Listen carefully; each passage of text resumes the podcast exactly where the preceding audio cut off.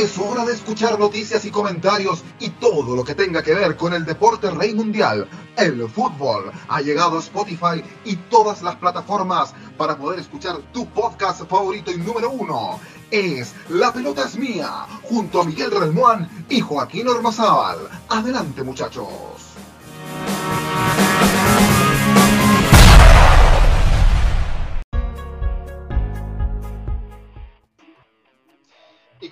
Cómo están? Bienvenidos, bienvenidas, bienvenidas. Todas, todos, todos. Es Dame Gol América que comienza a esta hora de la noche. Tenemos ya en Chile continental y Argentina 22 horas con 10 minutos. Y en Colombia y Ecuador 20 horas con 10 eh, minutos. Sí, ahí estamos, sí, estamos comenzando. Eh, saludamos a todos aquellos quienes nos están viendo a esta hora de la noche a través del Facebook Live, de Radio 5 Pinos, también del canal de YouTube de Radio 5 Pinos San Bernardo, Chile y eh, también a través de Fútbol al Derecho, eh, Facebook Live de Fútbol al Derecho en Colombia, y los amarillos somos más de Ecuador, eh, donde nos estamos viendo a esta hora de la noche. decir también que, bueno, Radio 5 Pinos de San Bernardo, Chile, San Bernardo que cumplió 200 años de carrera y de historia, más que de carrera de historia, a esta hora, y decir que se está jugando el fútbol chileno. Recién, mire, comenzando el programa Gol de Huachipato, está jugando Huachipato eh, frente a Palestino en el estadio CAP a 0 de Talcahuano. Minuto 48, 1 a 0 entonces para Huachipato. Me parece que es Sánchez Otelo, el autor del gol. Eh, ahí están repitiendo. Jugada colectiva entonces del equipo de la usina.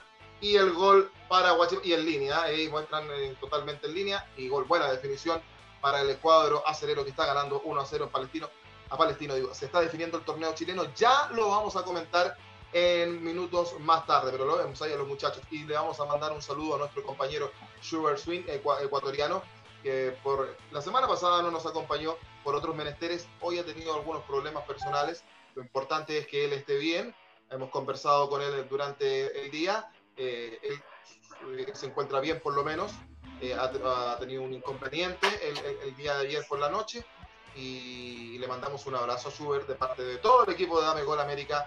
Ahí se están sumando los muchachos, por supuesto. Eh, decirle que lo estamos esperando en el programa y que, y que ya se va a sumar junto a nosotros. Entremos en materia de inmediato nomás, muchachos. Vámonos al Mundial de Clubes. Bayern Múnich, Bayern München, como, le, como se dice, dicen que así se le dice, es el campeón. uno pensaría que e-, era el equipo que tenía que ganar este, este, este Mundial de Clubes. Em, y gana 1 a 0 nomás, apretadito al, Tigres. Y le ganó 2 eh, a 0 al, al Ahly de Egipto. Y el Mundial de Clubes se divide así, de atrás para adelante. Sexto lugar para el Ulsan Hyundai de Corea, de Corea del Sur. Quinto lugar para el um, Al de Qatar. Cuarto lugar, mire, y ahí está la sorpresa. Cuarto lugar para el Palmeiras de Brasil, que uno esperaría que hubiese llegado a la final con el Bayern. Tercer lugar para el Al Ahly de Egipto. Segundo lugar para Tigres y primer lugar Bayern Múnich. Así se, dividieron los equipos eh, en el Mundial de Clubes. Parto de inmediato contigo, Harold Cárdenas. Me voy a Colombia. ¿Cómo te va, Harold? ¿Cómo viste este, este Mundial de Clubes que duró una semana justa? Eh, no es una sorpresa al campeón, pero con lo justo, ¿ah? Con lo justo, yo creo que sin apretar el acelerador termina quedándose con el Mundial de Clubes. ¿Cómo te va, Harold? Buenas noches. Hola Joaquín, muy buenas noches para ti, para el gran Miguel y para nuestro compañero Shoaib Singh, aquí desde Bogotá, Colombia, un jueves más en donde estamos con toda la gente de Sudamérica, contentísimo, también a la gente de fútbol al derecho que se integra en estos momentos a través de la página de Facebook y evidentemente, eh, a ver, Joaquín y compañeros, yo creo que si, si algo le podíamos sumar a este Mundial de Clubes era el COVID, eh, que hizo que además fuera un Mundial de Clubes que pasara muy desapercibido, no tuvo la misma percepción que otros años, no tuvo la misma difusión. Y creo que el ganador no tenía ninguna discusión, era lo más lógico que se iba a presentar dentro de todo lo que se ha visto en el escenario mundial en el fútbol en el último año y es un Bayern Múnich que ha ha descollado, que ha ganado absolutamente todo por donde ha pasado. Creo que aquí queda una reflexión muy importante, muchachos, y ustedes me lo dirán si es así o no, y es cuál es el verdadero nivel del fútbol latinoamericano. Eh, lo de Palmeiras deja una decepción porque esperábamos una mejor participación. Eh, yo he escuchado esta semana algún, algún periodista que eh, enunciaba que, por ejemplo, le parecía que a él la liga mexicana le parecía inferior a la liga colombiana, cosa que yo particularmente no comparto porque creo que eh, definitivamente em, el, el, fútbol mexicano por todo lo que está manejando en dinero, en las figuras que está llevando, porque se está llevando en gran parte los mejores jugadores de nuestro país, está afianzando esa liga cada vez más. Y esta Copa de, o este Mundial de Clubes reafirma esa circunstancia. Entonces, no fue una sorpresa lo del Bayern, de pronto sí fue una sorpresa que hubiese llegado el Tigres a la final y queda la pregunta de qué pasa con el fútbol latinoamericano, más si vemos que en las últimas ediciones de Copa Mundial de Clubes, eh, los latinoamericanos solamente han ganado dos de todas las que se han disputado en total. Entonces, ahí dejo, digamos, ese primer análisis servido para que lo discutamos entre todos. Eh, yo, algunos acá en, Chile, y nos imaginamos que, en, los otros países de Sudamérica, también han dicho que esta, basándose en lo que le ocurrió a River y lo que le ocurrió a Palmeiras en, el Mundial de Clubes, de ni siquiera poder llegar a la final, se decía que está afectando a los clubes sudamericanos la calendarización de, que la Copa Libertadores termina muy, muy pegadita, muy, muy encima del Mundial de Clubes y que los equipos llegan desgastados, se bajan del avión y tienen que jugar los partidos de, Copa Mundial de Clubes. Y se da el ejemplo a River y Palmeiras. Yo creo que en, en, parte eso es, razonable, pero no 100%. ¿Y por qué lo digo yo? Porque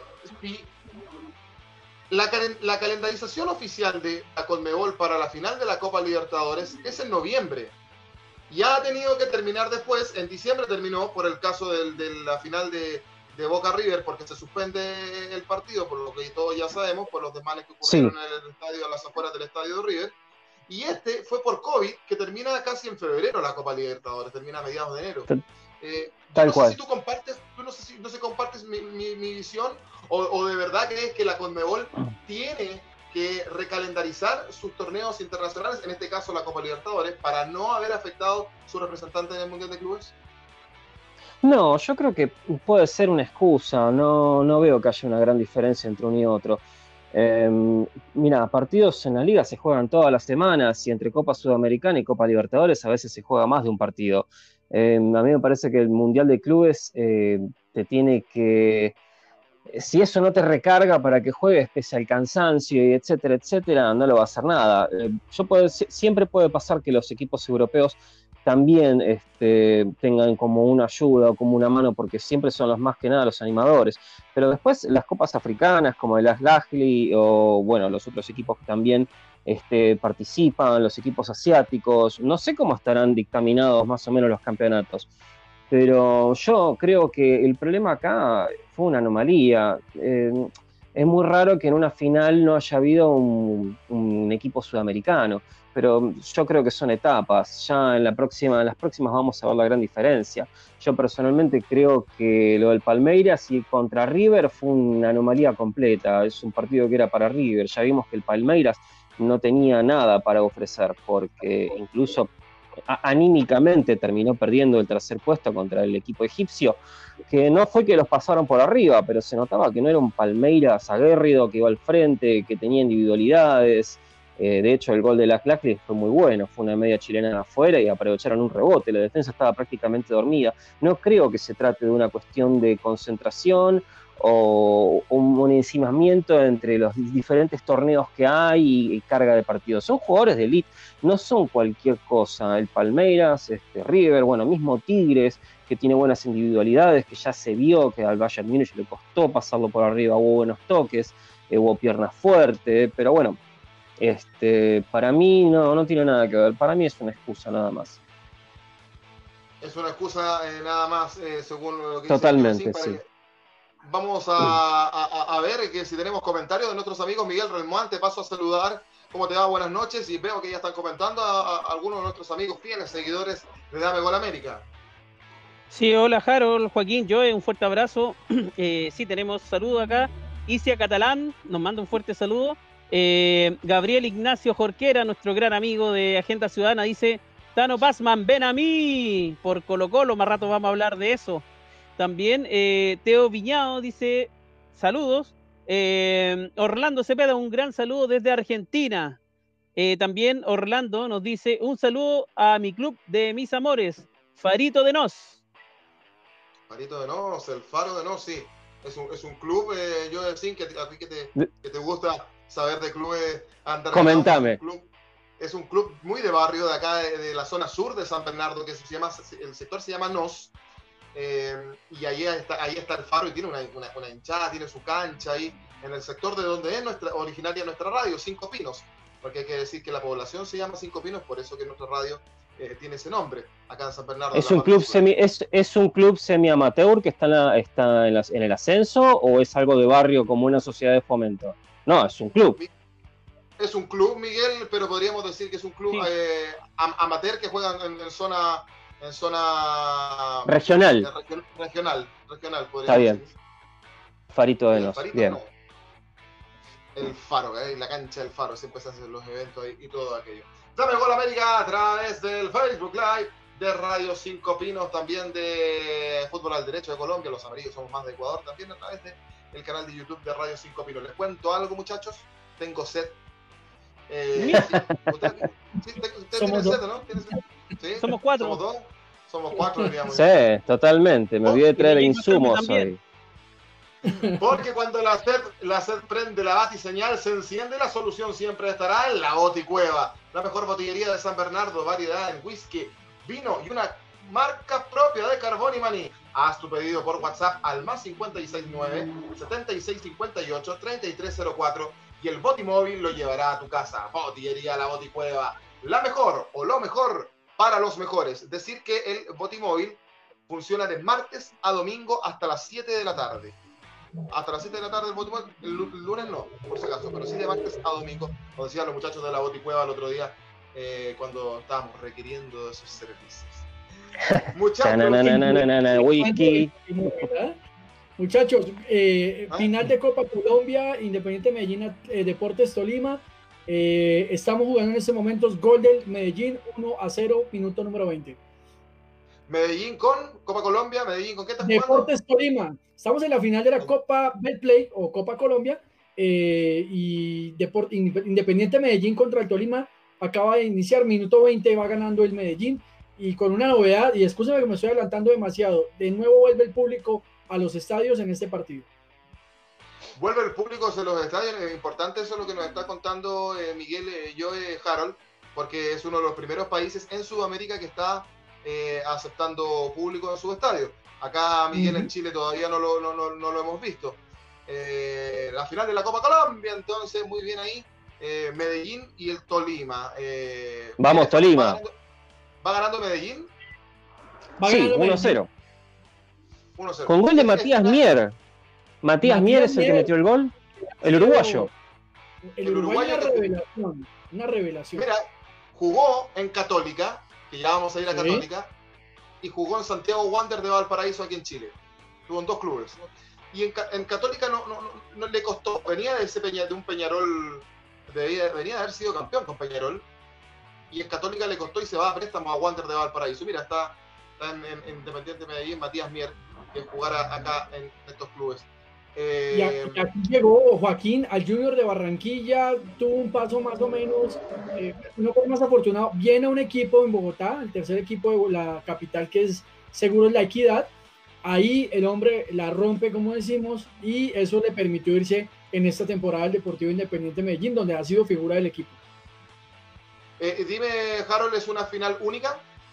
Es una final única. Yeah. Entonces está jugando en el primer tiempo, se estaría consagrando campeón el eh, Independiente de Medellín, de Medellín, en la final de la Copa Colombia en Colombia. Y da y cupo hablando, a torneo internacional. Te da cupo para torneo internacional. Perfecto. ¿Copa Libertadores? Creo que es sudamericana, ya te confirmo. Sudamericana, ok. Y hablando de campeones, Miguel Relmuán, hay campeón en Chile eh, por fin, eh, falta, a falta de una fecha. La Universidad Católica, tricampeón del fútbol chileno, es el primer tricampeonato de, eh, de, la Católica en su historia. Decir que no son muchos los clubes en Chile que han logrado ese, ese, ese récord. El primero fue el Magallanes, nuestro Magallanes. En el, miren, miren los años, años 33, 34 y 35, el primer tricampeón del fútbol chileno. Y en el año 33 comienza el Campeonato Nacional de Fútbol de Chile. Luego, Colo Colo lo consigue el año 89, 90 y 91, ese Colo Colo campeón de América. Posteriormente, lo consigue Colo Colo un tetracampeonato, el Colo Colo de Claudio Borghi, en los campeonatos del año 2006 y 2007. Luego la Universidad de Chile de San Paoli, un tricampeonato entre el año 2011 y 2012. Y ahora la Católica, que ya había conseguido su primer bicampeonato el año pasado, porque no tenía, y ahora su tricampeonato eh, con torneo largo. Ellos dicen es torneo largo. Eh, si lo fijamos así, solamente Magallanes, Colo Colo y Católica por torneo largo han tenido un tricampeonato. Eh, ¿Por qué? Me estoy escuchando, muchachos. Miguel Relmuán, ¿por qué Católica es campeón? Porque ha hecho mejor las cosas, incluso a nivel diferencial, porque tiene un proyecto serio, porque ha tenido un ordenamiento, o porque en este campeonato la calera se lo farrió y teniendo por lo menos tres oportunidades para haberle dado casa, no aprovechó su oportunidad y justo ayer eh, eh, les tocó enfrentarse en esta penúltima fecha y con un empate sin goles, un partido bastante amargo, bastante trabado, bastante nervioso, le sirvió y le bastó a la Católica para ser campeón. ¿Por qué crees que pasó el, el campeón chileno? Eh, Joaquín, por todas las anteriores, eh, la alternativa D. Eh, Católica fue el más, el más regular, sin lugar a dudas, fue el equipo que hizo mejor las cosas, con una dirigencia inteligente, con un club que ha, que ha sabido contratar, que le han cambiado ya tres veces el técnico y ya es tricampeón. Eso háganla, que te cambien tres veces el técnico, no cambien la forma de juego y seas campeón, realmente hay que saber hacerlo. Y la Católica lo hizo, fue el más regular, no descollante como en liga, como en campeonatos anteriores. Eh, efectivamente, eh, Unión La Calera se farrió la oportunidad de haberle arrebatado el título, también por el tema de la pandemia. Hay que, hay que reconocer y hay que ser justos también con algunos planteles. Hay planteles cortos, planteles que han recurrido a sus juveniles. Católica, eh, sus juveniles prácticamente le salvaron el campeonato cuando se lesionaron muchísimos jugadores en Luliagüet, fue en salida tuvo que recurrir a los sub-20 y sub-17 y realmente mostraron calidad, mostraron eh, hidalguía y realmente Católica es el justo tricampeón. Eh, no desmerecer lo que hizo también Unión La Calera, que hizo un buen torneo internacional y que después le pasó la cuenta a nivel físico. Y, mm, bueno, Católica haciendo historia. Eh, deberían venir algunos cambios en, en cuanto a la plantilla. Se dice que se va a Dituro, que se va a San Pedro, a River Plate. hay muchos rumores y vamos a ver cómo, eh, qué hace la Católica para este cuarto campeonato consecutivo, que me imagino que se le afilaron los dientes y que quieren ir al, a este cuarto título. Incluso el técnico Ariel Holland dijo ayer en declaraciones, en la transmisión post partido, que tenía que sentarse a conversar eh, con, los dirigentes de, de, Católica. No está asegurada su permanencia. Y aquí pasa algo, porque Católica es tricampeón con tres técnicos distintos, lo decía Miguel, primero con el español Beñat, San José el año antepasado, con Gustavo Quinteros el año pasado con el actual técnico de Colo Colo y, y, ahora con Ariel Holland. Eh, yo decía, eh, eh, ¿cómo se explica que un, que un club salga campeón y, gane un, tricampeonato con tres técnicos distintos? ¿A qué, ¿A qué, crees tú que se debe eso? Más que nada al plantel. No, no sé cómo fue el movimiento del plantel igualmente con esos tres técnicos pero a veces pasa que la urgencia de sacar mejores resultados hacen que hagan movimientos imprudentes como mover constantemente la dirección técnica. Eh, la Boca Católica no es cualquier equipo, es uno de los tres grandes de Chile. Para mí estaba al caer igualmente, más que nada porque se aprovecharon de que la, bueno, la U de Chile no anduvo bien, que el Colo Colo está pasando por un presente bastante complicado y que no tiene competidores directos. Yo creo que eh, puede ser que la U Católica se haya también este, aprovechado en el mal presente de los dos equipos, los, que reúnen a los tres grandes de Chile, como Colo Colo y la U. Pero no, no, no es muy común igualmente que pasen tres técnicos y que aún así hayan sacado un campeonato. Pero a mí me parece que es más que nada porque los demás equipos no estaban tan bien a la altura. Eh, hubiese, lo más común para mí usualmente es ver que la U de Chile siempre sale campeón y que el Colo Colo siempre está ahí atrás y que bueno, siempre está el famoso derby pero a mí me parece que aprovecharon más que nada el mal presente de los dos grandes de Chile que están restantes. Uno que está peleando el descenso, que para mí se va a salvar, y otro que es la U de Chile, que se salvó del descenso prácticamente el torneo pasado. Así que creo que la cosa ha venido por ahí también. Y, los proyectos dirigenciales que destacan en Católica, hay, proyectos totalmente serios. Miguel Relmuán, Católica Chile 1 de Copa Libertadores y Unión La Calera Chile 2, de Copa Libertadores entra, entra en zona de grupo. De todas maneras, lo que hizo la calera Miguel eh, formidable, hay ¿ah? su historia, eh, un equipo de provincia, un equipo menor, que se meta en Copa Libertadores y en zona de grupo, no, no, no es cualquier cosa. Algo consiguió y algo muy importante, no, no el torneo, pero algo muy importante consiguió Miguel La Calera. Sí, eh, algo importante, sobre todo siendo un equipo, como te decía, sin mucha historia, con jugadores jóvenes, con revelaciones, y realmente esperemos que lo que hizo en Sudamericana lo pueda confirmar en, en la Copa Libertadores. Yo creo que la calera era para dar más, pero eh, le faltó plantel. Le faltó plantel el equipo de Boda. Y el VAR se hizo presente y protagonista hoy en el Estadio Monumental de Colo Colo, partido de Colo Colo frente a Cobresal, penúltima fecha.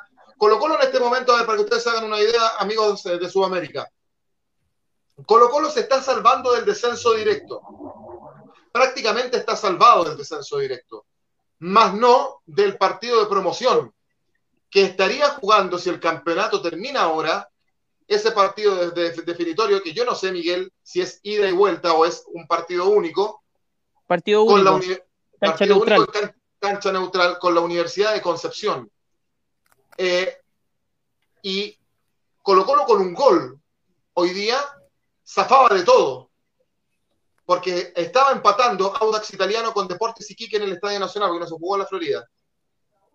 Y la verdad es que hubo un penal, a mi juicio, y yo lo pongo aquí en la mesa, más allá de que Colo Colo tuvo que haber marcado, tuvo las chances, no las aprovechó, pero al final, en el minuto 95 y 5 minutos de descuento, un planchazo de un jugador de Cobresal frente al Peluca Falcón, defensa de Colo Colo. Ahí está, tratando de mostrar la imagen Miguel Ramón. No, se nota muy clara. Ahí, ahí. está. Por ahí está. Un planchazo que lo va a ver el VAR. Que lo va a ver el VAR. Y todos vimos penal. Y hay un gesto tan claro del árbitro, del árbitro y a ver que es como así, muchachos. ¿Qué hago? Pero es claro, exacto, y se ve y decide no cobrarlo. No lo cobra. Y yo tengo una teoría aquí y me voy a poner bien conspirativo. Porque aquí, muchachos, les contamos que aquí siempre el resto de los clubes dicen que Colo Colo ha llegado a lo más alto porque todos se lo han regalado, porque, no le, porque, porque le, regalan cobros inexistentes.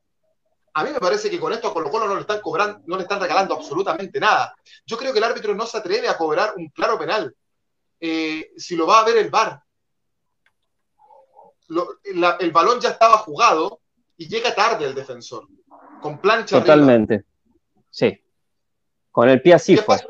Directo. Con el pie así. Sí, plancha. Eh, en plancha. Eh, Miguel Ramón. Eh, Ahora, Joaquín, sí, considerar que la primera jugada cuando se ve, digamos, con la transmisión de TNT Sport, no se, no se, no se, no da la sensación que era penal porque la, la jugada siguió avanzando pero Falcón se dio mil volteretas en la cancha, nadie le creía, y después con la repetición hay una cámara que está por detrás, la que le acabo de mostrar a ustedes, el planchazo es tremendo. Ahora, el análisis de fondo, y ahí Harold también nos puede ayudar, que ha visto bastante lo del tema del VAR, eh, se hace un ambiente a nivel de redes sociales, de, eh, a nivel comunicacional, sobre los grandes. Se dice, a, a, Colo Colo ya lo están ayudando, a Colo Colo ya le están favoreciendo con el VAR. Los grandes siempre se salvan del descenso por el VAR y se arma un ambiente a nivel periodístico, a nivel, digamos, de, las comunicaciones, donde eh, el ambiente es tan hostil que hasta los árbitros también parece que leen Twitter, leen Facebook, ven Instagram y sus decisiones pasan por, esos comentarios, porque si, había, un penal más claro que esto, eh, chao, olvidémonos. O sea, em, no había un penal más claro que el que le cometen a Falcón. El VAR está para hacer justicia el VAR es una herramienta para el árbitro, pero si el árbitro no lo va a ocupar, mejor votemos el VAR y sigamos como era el antigüey, eh, aplicando esos, esos, esos criterios prácticamente subjetivos de los árbitros, donde para algunos era penal, para otros no, pero esto realmente es un desaguisado, es una vergüenza, porque, y una vez más muestra que el VAR lo usan los humanos y que si los humanos no entienden que finalmente hay que tomar un criterio respecto a, a cierta jugada, eh, el VAR no va a funcionar. Podemos poner 60.000 cámaras pero nunca van a cobrar estos penales. Eh, y finalmente se termina perjudicando a un equipo que con una aplicación de una, de una sanción producto de un tema tecnológico tenía que haberse cobrado. Para, y, ojo Miguel, que se decía que Rojas, que era el árbitro que estaba en el bar, para Rojas era penal. Y fue el árbitro central, que al final es el que tiene la, potestad, pero decide no, no, no, no, no, no cobrarlo. Harold, desde tu punto de vista y estas jugadas polémicas.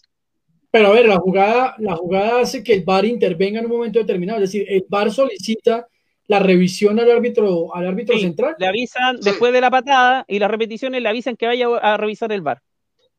Y el árbitro lo hace. Lo hace, pero en algún momento hace este gesto de tocarse la nuca, de, así como, ¿qué hago? y da, y da jugada a favor de Cobresal.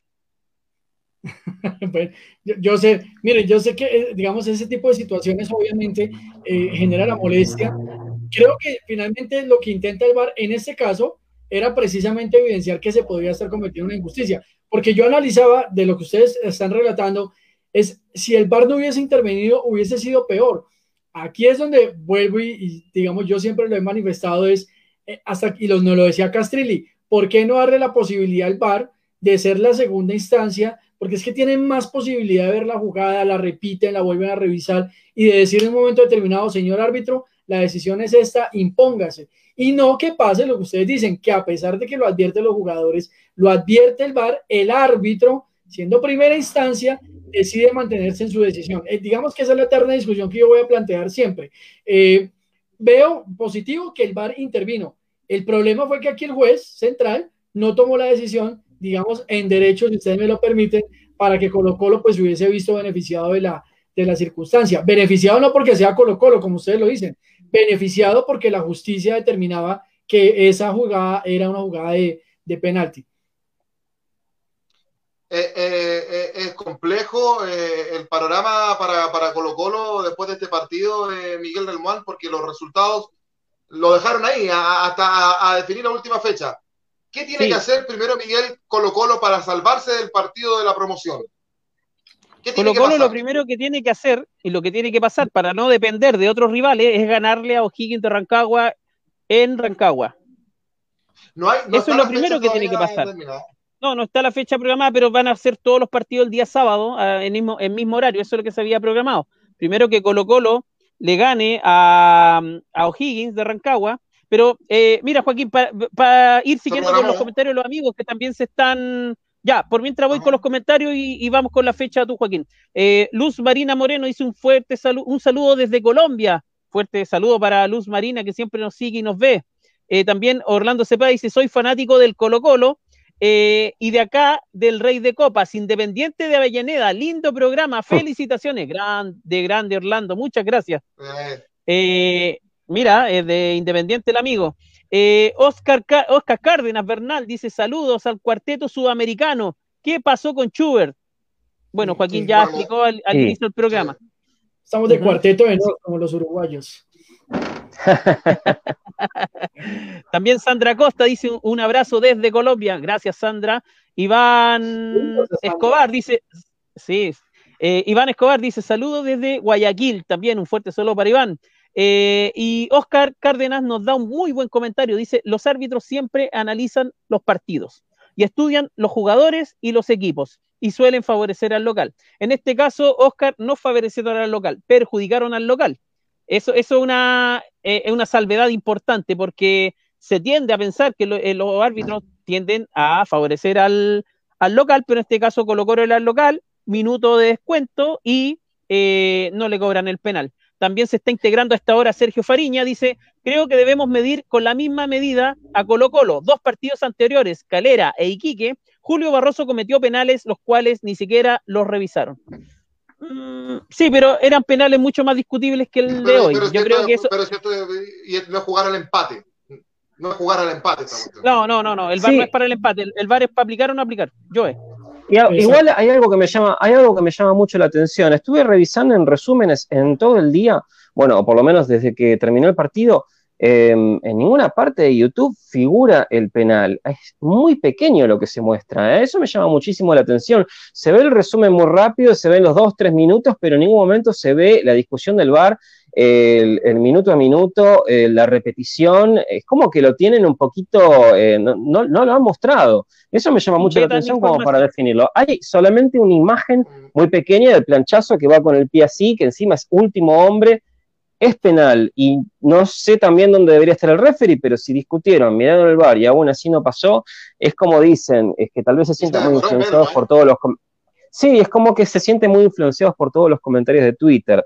Eh, igualmente, eh, para mí, este, si afinan un poquito más la puntería, porque vamos a decir la verdad, Colo Colo estuvo con la pólvora muy mojada, no pudo pegarle al arco nunca, pero ¿Es creen que yo creo que ya por una red social?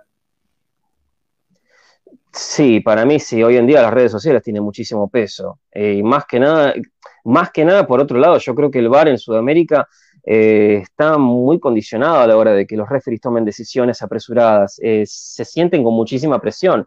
Eh, saben que después en las redes sociales los van a destrozar. En Europa no importa, en Europa directamente te lo cobran, no hay Lola y a llorar a la iglesia. Es muy raro que los jugadores se pongan a discutir tanto como acá. Acá incluso hubo, hubo amagues de golpes de puño, se paró bastante el partido, casi se va de las manos totalmente así que no, sabría decir si están los referees del Sudamérica preparados para manejar el tema del VAR. Yo vi un penal, pero me llama la atención en que ninguna red social estén repitiendo el penal, solamente se ve una imagen y nada más. Eso es algo que me llama la atención. Es como si lo hubiesen sacado a adrede para que la gente no lo, no lo discuta mucho y que siga, siga. Son claves los informes arbitrales ahí, muchachos. Y decir que eh, TNT Sport, que es el que tiene los derechos del fútbol chileno, eh, no, no hay, un programa que ellos emiten que es el programa Goles, que lo emiten una vez terminando la fecha, que debiese ir esta noche, y uno pensaría que ahí quedaría liderado para el día de mañana en su eh, en YouTube, en el canal de YouTube de TNT Sport, el, el, compacto y la jugada completa, en donde se ve. Está la, está la programación de, de, la última fecha, muchachos, del fútbol chileno y comienza este sábado a las seis y media de la tarde, Unión La Calera frente a Curicó Unido en el estadio Nicolás Chaguán Em, de, La Calera. El mismo sábado a las seis y media de la tarde, la Universidad de Chile frente a Deportes Fagasta en el Estadio Nacional. El domingo 14 a las diez y media de la mañana, la Universidad de Concepción frente al campeón Universidad Católica en, el Ester Roa de Concepción. El mismo domingo a las diez y media de la mañana, Everton de Viña del Mar frente a Huachipato en el Estadio Sausalito de Viña del Mar. El domingo a las seis de la tarde, atención con esto, Deportes Iquique frente a Santiago Wanderers de Iquique que se juega la permanencia frente a Santiago Wander en el Estadio Tierra de Campeones de Iquique. Iquique, está descendido, Joaquín. Hoy día informaron que ya está matemáticamente descendido. ¿Matemáticamente descendido? Sí, sí. Es porque no se ha dado la información oficial todo. vamos a revisar la tabla. A las seis juega Deportes las. Y este, mira, mira este partidazo. A las seis juega Deportes La Serena frente a Audax Italiano. Ya les voy a contar por qué es partidazo. Se matan entre ellos se mantan entre ellos. El domingo a las 6 también Palestino Coquimbo Unido, que está peleando la permanencia. Y el domingo a las 6 también O'Higgins de Rancagua, partidazo frente a Colo Colo en el Teniente de Rancagua. Cierra la fecha el lunes a las 10 y media de la mañana, Cobresal, Unión Española. Y la tabla dice lo siguiente en la parte baja, porque ya sabemos que el campeón es Católica con 62 puntos. Segundo, La Calera quedó con 57 y tercera Unión Española con 52, que con Palestino se están peleando el Chile 4 de Copa Libertadores está eh, clasificando la Unión porque está perdiendo Palestino. Eh, el Chile 3. No, pero por ahí está, Palestino clasificando. Pero al final, la tabla del dice que colista está Coquimbo Unido con 34, Deportes Iquique penúltimo con 35, que está descendiendo por la tabla ponderada que nos decía Miguel, y antepenúltimo, por diferencia de goles, está Colo Colo misma cantidad de puntaje con Audax Italiano, que tiene 38 ambos clubes, y Deportes La Serena con 39 unidades. Y, La Serena juega con Audax. Mm. Eh, eh, entonces, está compleja la cosa para Colo Colo. Solamente tiene que aspirar a ganar. Ganando se salva. Ganando se salva. Independiente incluso de lo que pase. Eh, no, sí, tendría que esperar a que Audax no sume con Sí. Que Audax no, no le que Audax, pierda y Colo Colo a lo menos saque un empate, porque el perder también le significa ir a la promoción con la U de Conce. Tiene peor diferencia de gol que Audax. No le favorece el eh, no, sacar puntos. No sacar puntos, tiene que ganar. Colo Colo tiene que ganar y esperar a que Audax eh, pierda puntos con, con, La Serena. Y el partido Mira, acá, acá Jorge Navarro eh, le responde aparentemente a Sergio Fariña, ya, ya sé, eh, no, no es la idea que se pero bueno, siempre es lindo opinar de fútbol, porque esa es la gracia de esto. Jorge dice, si se trata de medir con la misma vara a Colo Colo, entonces hagamos otro estallido social y así otro grande no desciende. Durísimo lo que dice. Jorge se refiere a que la U se habría salvado el descenso del campeonato anterior, por el estadio social. Por secretaría, como dicen por ahí. Sí, bueno. para, charlarlo una hora entera. ese, campeonato jamás se debió haber suspendido. Nunca en la vida. Nunca. Ahí la dejo. Bueno, eh, el fútbol en ese momento o el estallido social. O se podían llevar las dos cosas al tiempo yo lo dejo ahí porque yo lo veo desde afuera, obviamente, pero lo dejo ahí porque el programa es de fútbol. lo, dejamos para otros programas, ese tipo de discusiones, muchachos. Eh, bueno, eh, siguiendo con eh, este, estamos haciendo Dame Gol América a través del Facebook Live de Radio 5 Pinos de Fútbol al Derecho de Colombia. Los amarillos somos más de Ecuador. También canal de YouTube de Radio 5 Pinos. siempre agradecido de su fidelidad y que nos eh, estén eh, mirando, por supuesto, eh, en nuestro programa. Así con el fútbol chileno, está candente, queda una fecha, veremos qué es lo que ocurre, cómo se define el tercer de, descenso, porque recordemos que hubo ascensos en el fútbol chileno, muy cortito Miguel Relmuán, porque tenemos que cambiar el, tema, ascendió como segundo ascendido Deportes Melipilla, que acompaña a Ñublense de Chillán, y haciendo historia, el Lautaro de Win, muy cerquita de acá de San Bernardo. Lautaro de Win asciende a primera E Miguel Ramón. Sí, eh, tremendo. Así que Lautaro de Win podría armar el nuevo clásico. Magallanes con Lautaro de Win, el clásico del Maipo. El clásico del Maipo. Eh, porque el, verdadero clásico del Maipo eh, era Lautaro de Win con Tricolor de Paine. Tricolor de Paine está en tercera división. Así que el, nuevo clásico del Maipo va a ser con Magallanes. Bien, muchachos, antes de pasar al siguiente tema, les tengo que contar, tarán, tarán, lo siguiente, a dónde tengo la pautita, aquí está. Y fíjense ustedes que si tienes deudas de TAG, problemas laborales, cobranzas judiciales, casos penales o de familia, contacta a consultora y estudios jurídicos Yáñez y Asociados, llamando al 98659-9929 o visítenos en Urmeneta 476 o oficina 504, San Bernardo. Que sus problemas legales no lo angustien llame a Miguel Yáñez. ¿Ah? Eh, ahí, colega Miguel Yáñez, saludo para él, colega de Harold Cárdenas. colega. Bien, eh, Harold Cárdenas, las promesas, sí, la moto ahí, las promesas que no fueron promesas, eh, ándanos contándonos cómo va la final de la Copa Colombia, pero me decías que tenía una lista de jugadores colombianos que no alcanzaron a hacer. Eh, hice la tarea eh, muy juiciosa, 10, 10 jugadores, pero permíteme eh, un pequeño y breve resumen para que la gente sepa también en Latinoamérica cómo está el fútbol colombiano. Les voy a dar por ahora solamente los primeros ocho de la Perdón, perdón. ¿Sí? Es que, ¿qué pasa? Ahora, sí. ahora sí. Eh, en Latinoamérica el señor de la moto, que en Colombia se han jugado seis fechas de la, del, del, torneo colombiano de la Liga Betplay eh, en estos momentos. Los primeros ocho clasificados, que el sistema de juego determina que los primeros ocho, si hoy se acabara el torneo, estos serían los clasificados a cuadrangulares finales. El Deportivo Cali, que es líder, el Junior de Barranquilla segundo, Atlético Nacional tercero, Millonarios, el Gran Millonarios cuarto, quinto Independiente Santa Fe, sexto Tolima, séptimo La Equidad, y Jaguares de Córdoba es el octavo. Ojo que la campaña del América de Cali no ha sido la esperada, el actual campeón, el, eh, el, vigente campeón no ha sido una campaña regular, eh, no genera preocupación, pero eh, pues obviamente los, los hinchas sí les da un poco de nervios. Y como les estaba diciendo anteriormente, tenemos en estos momentos Copa Colombia.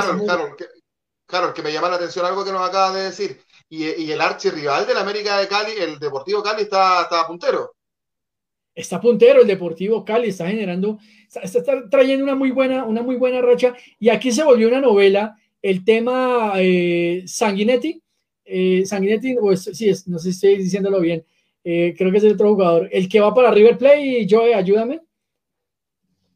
Sí, ya, ya, sí, creo que es Sanguinetti. Eh, el jugador del Deportivo Cali, el delantero, está solicitado, pedido expresamente por River Plate para que, para que llegue Palavecino, Palavecino, perdón. Ah. Palavecino es un jugador que está, está sonando fuertemente ahorita para llegar a River Plate y eh, la buena campaña que hizo con el Deportivo Cali generó que River lo volteara a mirar y lo están solicitando. El problema es que el jugador literalmente, muchachos, se paró, se dejó llenar la cabeza de cosas, no ha querido jugar más con el Deportivo Cali y está forzando su salida para llegar a River Plate. El tema se ha congelado un poco, creo que de por sí eh, él dijo, dijo que era hincha de River Plate y entonces allá en Argentina le dijeron que no, que él era hincha de San Lorenzo. Bueno, viene toda la novela que hay detrás de esos traspasos, pero esas han sido las últimas eh, novedades que se han presentado en el fútbol en Colombia y Cali, ojo, que podría llevar entonces un jugador para River Plate. de hecho, para, ¿Mm? para el vecino en Wikipedia figura como jugador de River Plate, así que ya estaría abrochado el asunto. Wikipedia sabe más cosas que nosotros antes.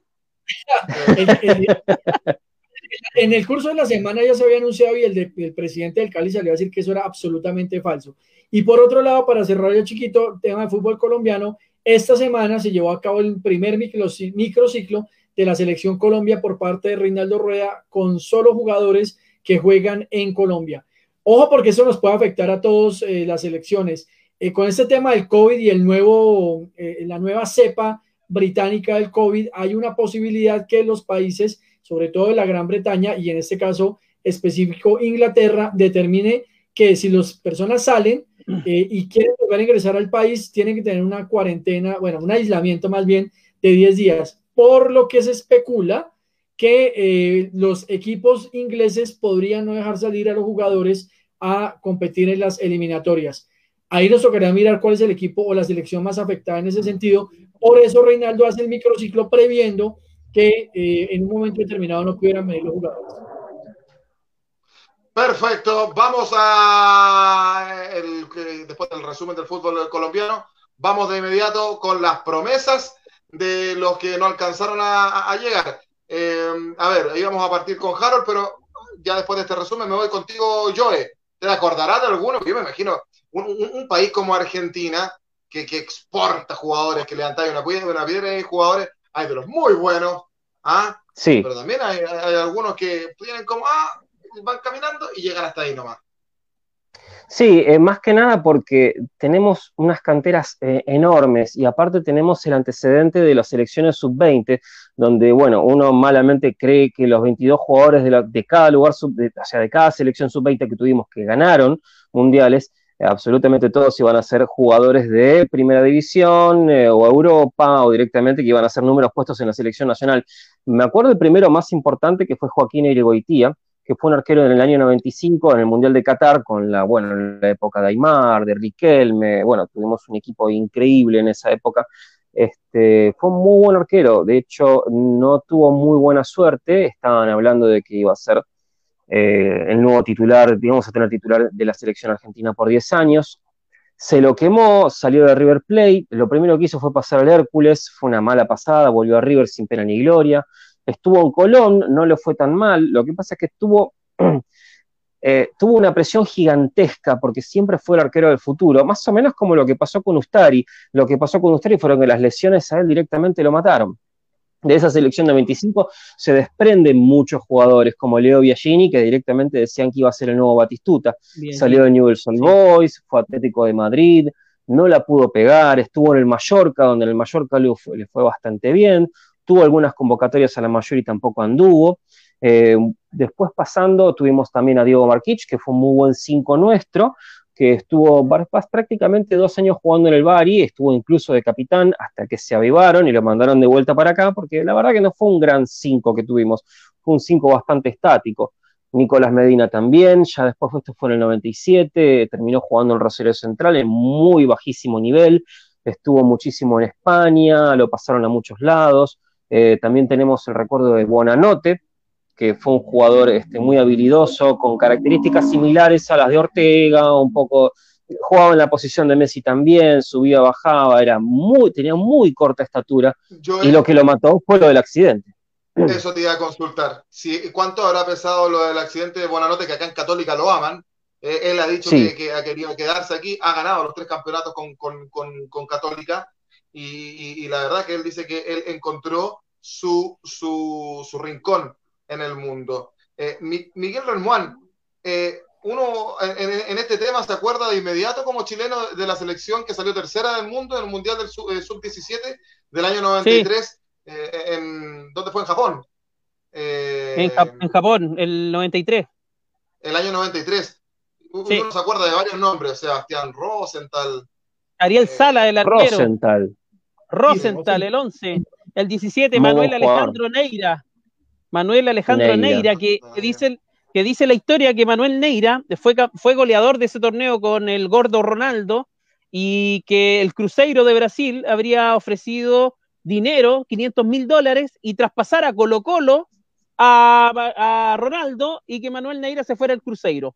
Eh, esa historia la costó eh, Vergara, dice que, dicen muchas personas que fue cierto, pero que Colo Colo al ver este jugador que era prácticamente una estrella mundial, eh, no prefirieron no traer al gordo Ronaldo a Colo Colo y mantenerlo acá.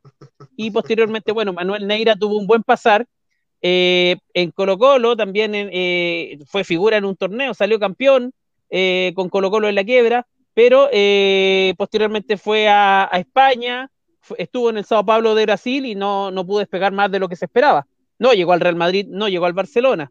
Eh, lo de Sebastián Rosenthal fue distinto porque eh, era un jugador eh, fuera de serie, extraordinario, un líder dentro de la cancha a muy joven edad, pero a él lo mató una lesión en el Ranger de Glasgow, de, de Escocia.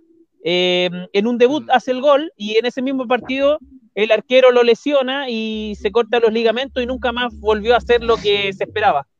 También hay otro. ¿Ah? Sí, que además que dice que Rosenthal, decían los mitos urbanos, que se había operado con un médico especialista en lesiones de, de basquetbolista. Ah, sí.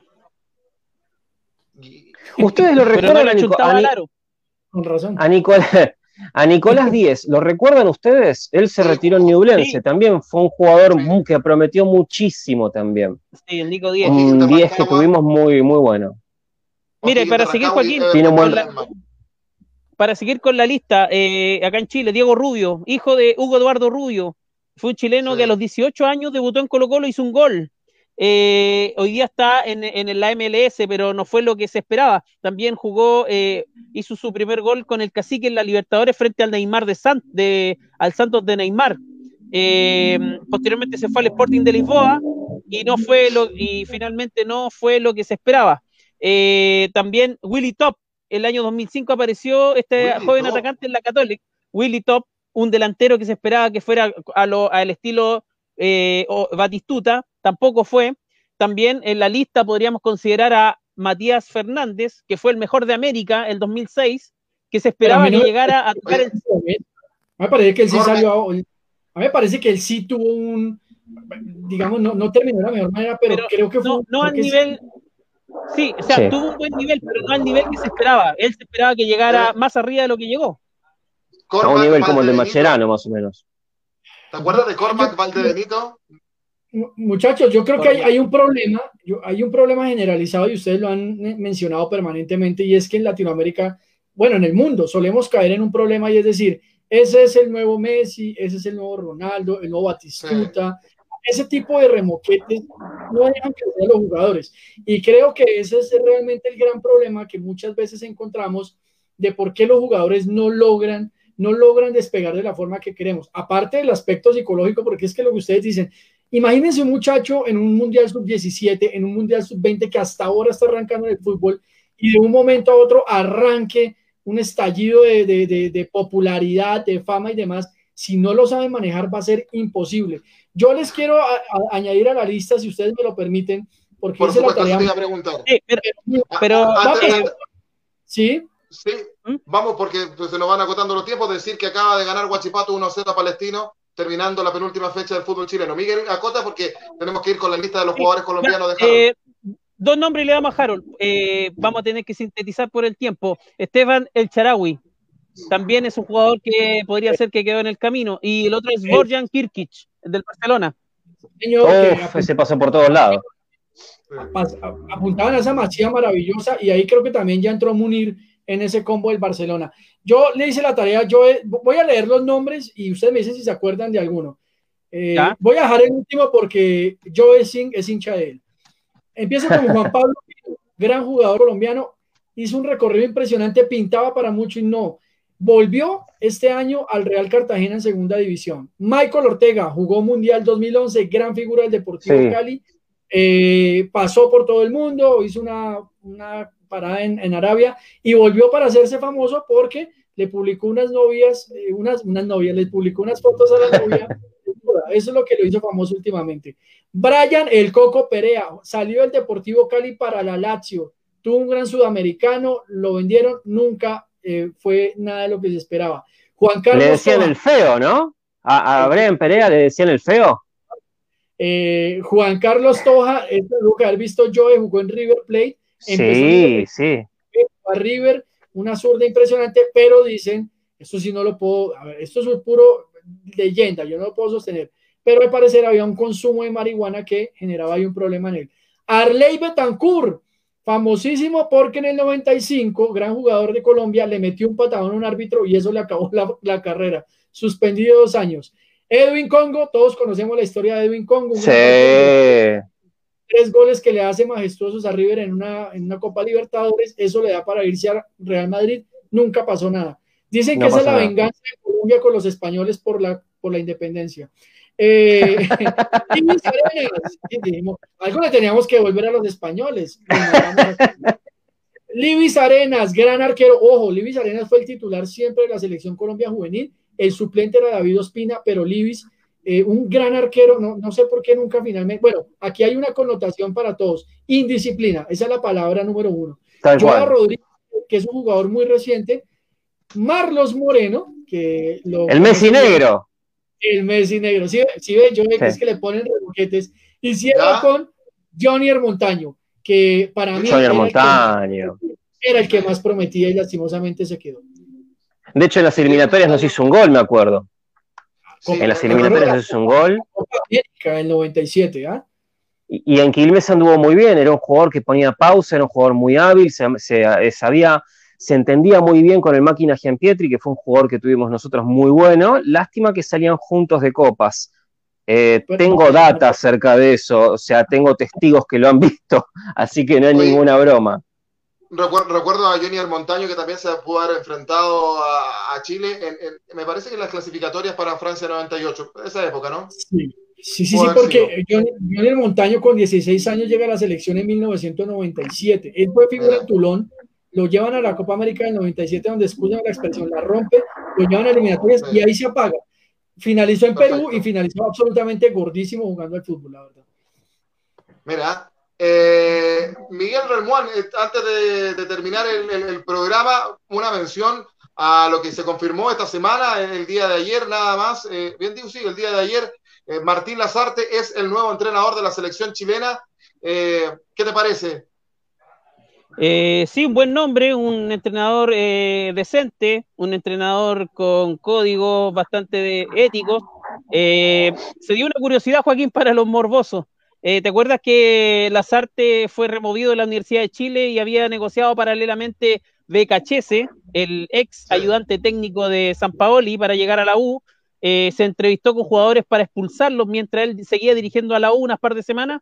Bueno, la torta se, se dio vuelta eh, sonó Becachese el día de ayer temprano como el director técnico de la selección chilena y finalmente cayó eh, Machete Lazarte. Creo que es un buen entrenador pragmático, que juega bastante bien, que conoce bien a los jugadores, el medio, pero lo de la NFP y lo que se demoraron para conseguir un entrenador no lo quita nadie. Eh, es más, y aquí dejo un, antecedente, para mí personalmente, ¿es más Lazarte que, que Rueda? No.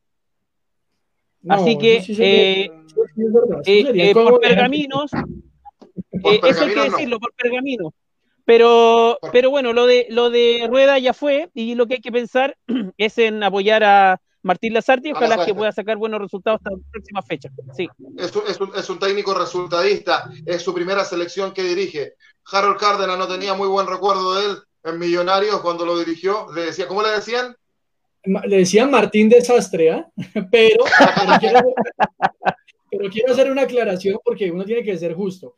Fue muy, jugó nueve partidos, estuvo nueve partidos en Millonarios, sale por una goleada del Quindío 6 a 1 eh, contra Millonarios en el Campín y un 3 a 0 el Deportivo Pasto. Eso lo sacó, pero hay que ser justos. Si uno se pone a mirar ya después de ello, eh, tiene una carrera interesante como director técnico de fútbol. Creo que la pasantía por Chile ha sido muy buena y uno no podría, pues obviamente, decir que, que, que por, el paso por Millonarios nueve partidos va a juzgarlo. Tuvo un mal paso aquí en Colombia. Ahora, yo creo que no es técnico para Chile. Eso sí lo, lo digo.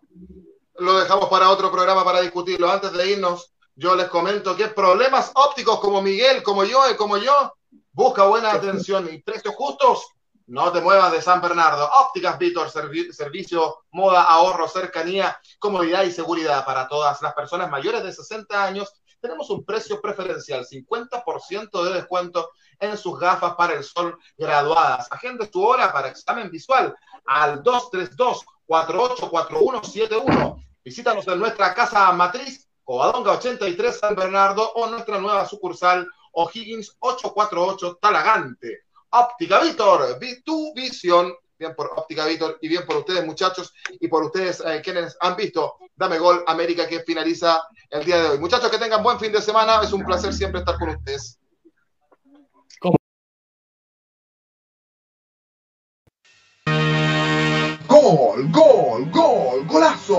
Terminaron los minutos más fabulosos para hablar del balompié nacional e internacional. Fue La pelota es mía, que regresará en otro momento junto a Miguel Relmuán y Joaquín Ormazábal.